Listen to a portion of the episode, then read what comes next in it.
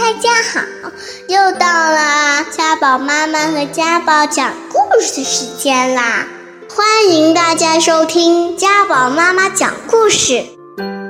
上次我们讲了《疯狂动物城》的上半集，接下来让我们听下半集吧。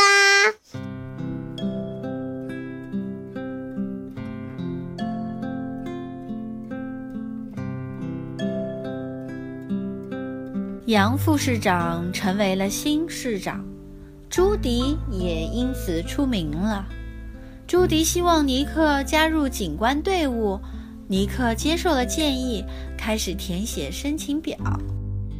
但是在这起案件的新闻发布会上，朱迪指出，现在所有的证据都表明，只有食肉动物才会变成野兽。也许是因为它们的生理结构，而且这种兽性任何时候都可能发作。尼克对朱迪的这番话感到非常生气。或许你最好不要跟肉食动物成为搭档，他对朱迪说。新闻发布会之后，住在动物城的每个动物都变得恐慌。新闻上到处都是有关肉食动物会变成野兽的报道。草食动物对于自己会被猎捕感到非常恐惧。动物城分裂成了两派：肉食动物和草食动物。杨市长请朱迪负责警察局新警官的招募工作。朱迪却上交了警徽，提出辞职。我来这里是希望把世界变得更美好，朱迪说。但是我想，我破坏了这里本来的美好。朱迪回到家乡的农场，碰巧遇到了吉丁格雷。他不再是以前那个爱惹是生非的家伙。现在他和朱迪的父母一起做生意。突然，朱迪的父亲冲附近的孩子叫道：“不要跑到魔花那里去！”吉丁耸耸肩膀说：“在我们家，这种花叫午夜嚎叫。”吉丁和朱迪爸爸解释道：“这种蓝色的花能驱走虫子，也能让兔子发狂。”朱迪倒吸一口气。他意识到，午夜嚎叫是一种花，而不是狼的嚎叫声。而且，这种花能让所有的动物都变成野兽，不管是肉食动物还是草食动物。他跳上家里满载水果和其他货物的卡车，一眨眼功夫就开得没有踪影了。他得马上找到尼克。朱迪想让尼克帮他找到幕后黑手，他想知道到底是谁把目标对准了肉食动物，让他们发狂。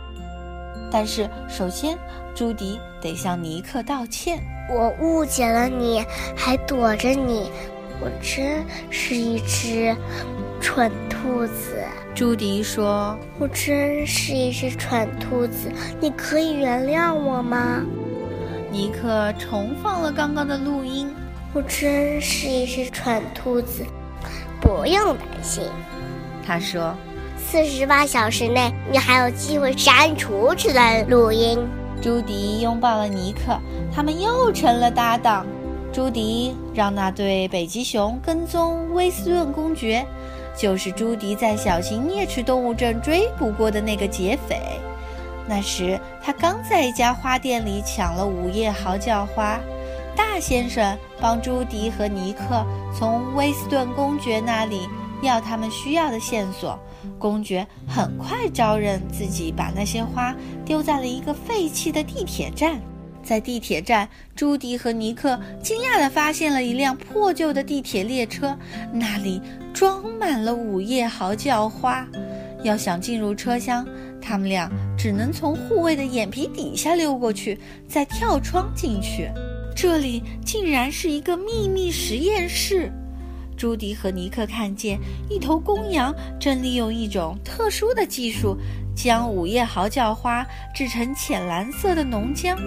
朱迪一跃而起，将实验室的工人踢了出去，锁上了车门。我们必须把证据带到警察局去。尼克和朱迪启动了列车，和爬回来的公羊进行了激烈的搏斗。列车在进站时脱轨，然后爆炸了。朱迪几乎无法相信，他们丢失了证据。还有这个，尼克说着，举起装着枪和午夜嚎叫花子弹的箱子。在回警察局的路上，他们看到了杨市长。会继续处理这件案子的，他说。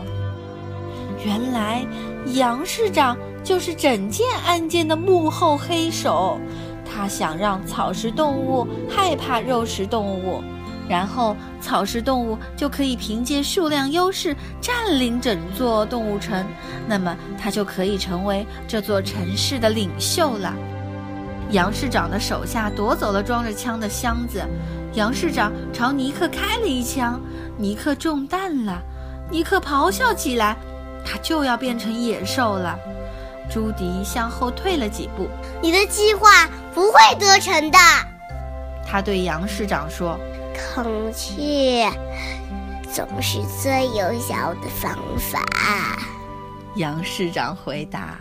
我会让成千上万的肉食动物长大，他们会证明我说的话。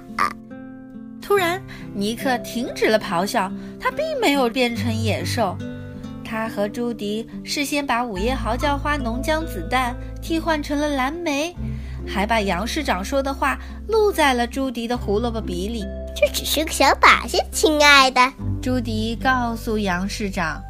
牛局长赶到了现场，他逮捕了杨市长。在杨市长向尼克开枪之前。他自己已经打电话通知了警察局，说朱迪正受到一只狐狸的袭击，阴错阳差，却让自己的罪行暴露了。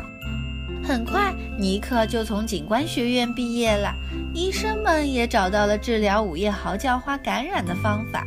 奥莱顿先生终于可以回家和家人团聚了，动物城逐渐恢复了平静。终于，尼克和朱迪成为了一对警官搭档。对于是否每个人都无所不能，他们依然存在分歧。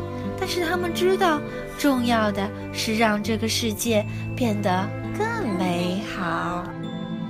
他们正在努力实现这个目标，当然是作为搭档了。好了，下个礼拜见。这可是一个电影呢。嗯，我这句话能不能让猪蹄的嗯嗯胡萝卜笔录下来啊？嗯，可是没有呢。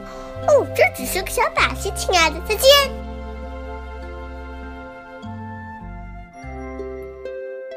如果你还想听我们的更多的故事，欢迎大家关注微信订阅号“家宝妈妈讲故事”。我在那儿，我等着你哦。